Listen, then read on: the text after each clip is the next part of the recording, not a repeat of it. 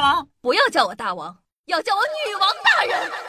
报告大王，报告大王，报报报报报告大王，报告大王，报告大王，报告报告报告报告报告大王。不要叫我大王，不要叫我大王，不要不要不要不要不要叫我大王，要叫我女王大人。报告大王。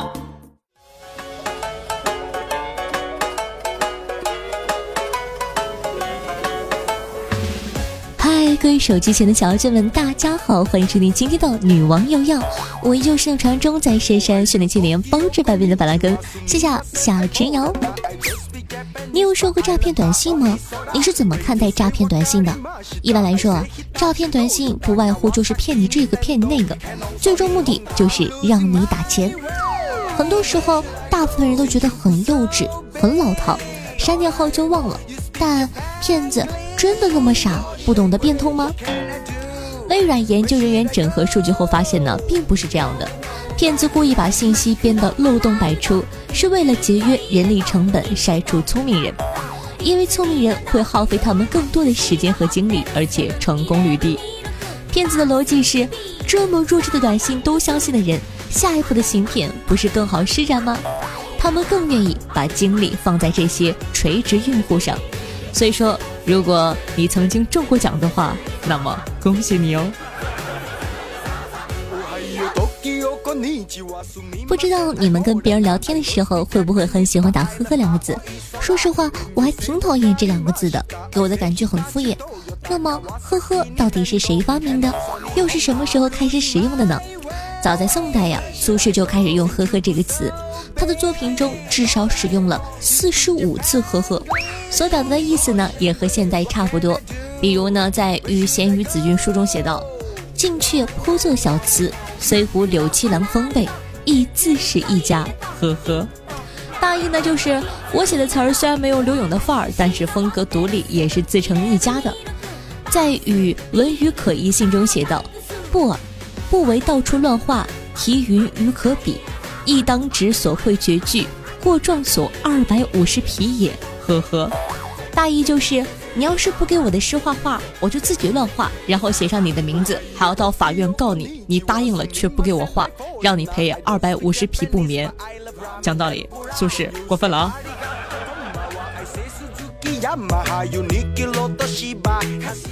最近呢？国漫哪吒可以说是很热门了，票房二十个亿，算得上今年暑期的一匹大黑马。实际上，我们国家的国漫可不止这一部，还有很多优秀的作品，比如《黑猫警长》啊，《大头儿子小头爸爸》。在国漫中呢，我们一般会用外号称呼主角。那么，你知道他们的真名是什么吗？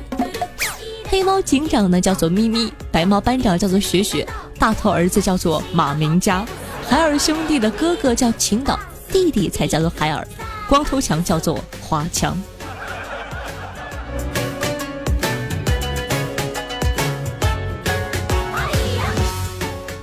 你们有没有想到，一只鸡没了头，竟然也可以存活，而且还活了十八个月？现下没有胡说，这是真的。这只鸡呢，来自美国科罗拉多州的弗鲁塔市。当时呢，它的主人准备晚餐的时候看中了它。随后呢，也打算把它做成美味的佳肴。主人很熟练的一刀剁下它的头，谁知道它竟开始剧烈的扇动翅膀。主人只当它是最后的挣扎，便松开了手。谁知道啊，这只无头鸡过了一会儿，竟稳稳的站住了，开始在地上走。这可把主人吓坏了。观察了一会儿，他确定这只鸡似乎真的依旧活着，这让主人十分敬佩它，于是决定不杀了它，还把它好好养起来。讲道理，头都剁了，什么叫做不杀了他？后来呢，主人也为他举办了巡演，赚了很多钱。可就在巡演十八个月后，主人弄丢了注射器，导致他气管中的粘液不能及时清理，而窒息身亡。唉。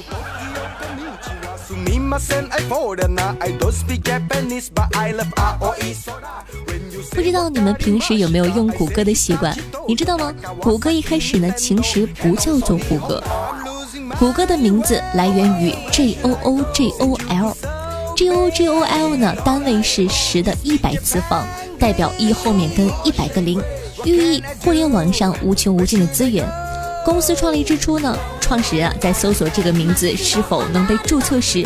不小心将名字打成了 J O O J L E。后来呢，又因为 J O O J O L 商标被注册了，所以呢，他们只好选择了现在谷歌的这个名字。大公司起名字好随便哦。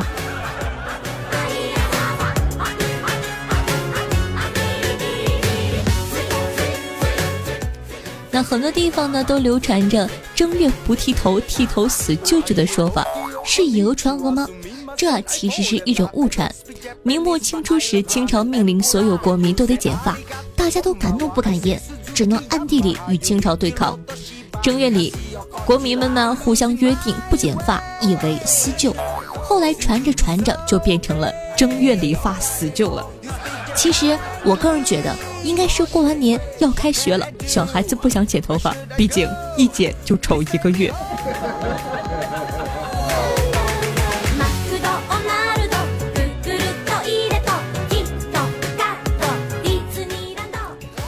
的马拉松运动员，无论男女，一般呢在比赛的时候都会贴上乳贴。是的，你没有听错，就是女孩子常用的乳贴。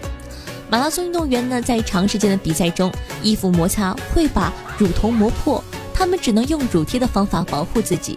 而业余马拉松比赛选手一般不会重视这一点，所以呢，有时候你就可能会看到一些跑完步后胸口血流如注的运动员，场面十分惊悚。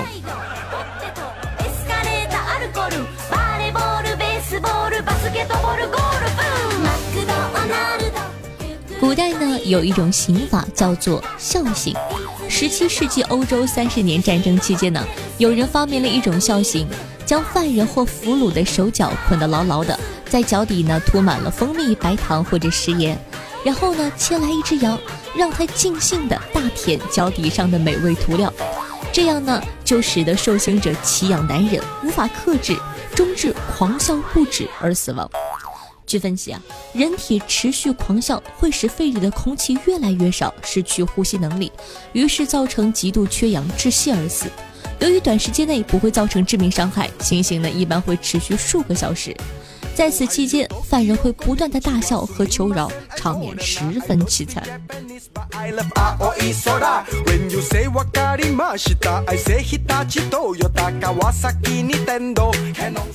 为什么开除要被叫做炒鱿鱼呢？早些时候啊，人们出门都要准备行李，也就是所谓的铺盖。而被解雇的人呢，没有地方可以申诉，一听到老板的通知，便只好卷起铺盖走人，寻找新的工作。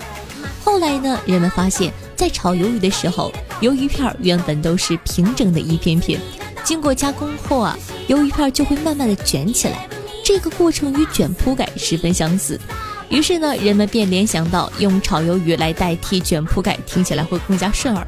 后来呢，人们就渐渐的用炒鱿鱼代替解雇或者开除了。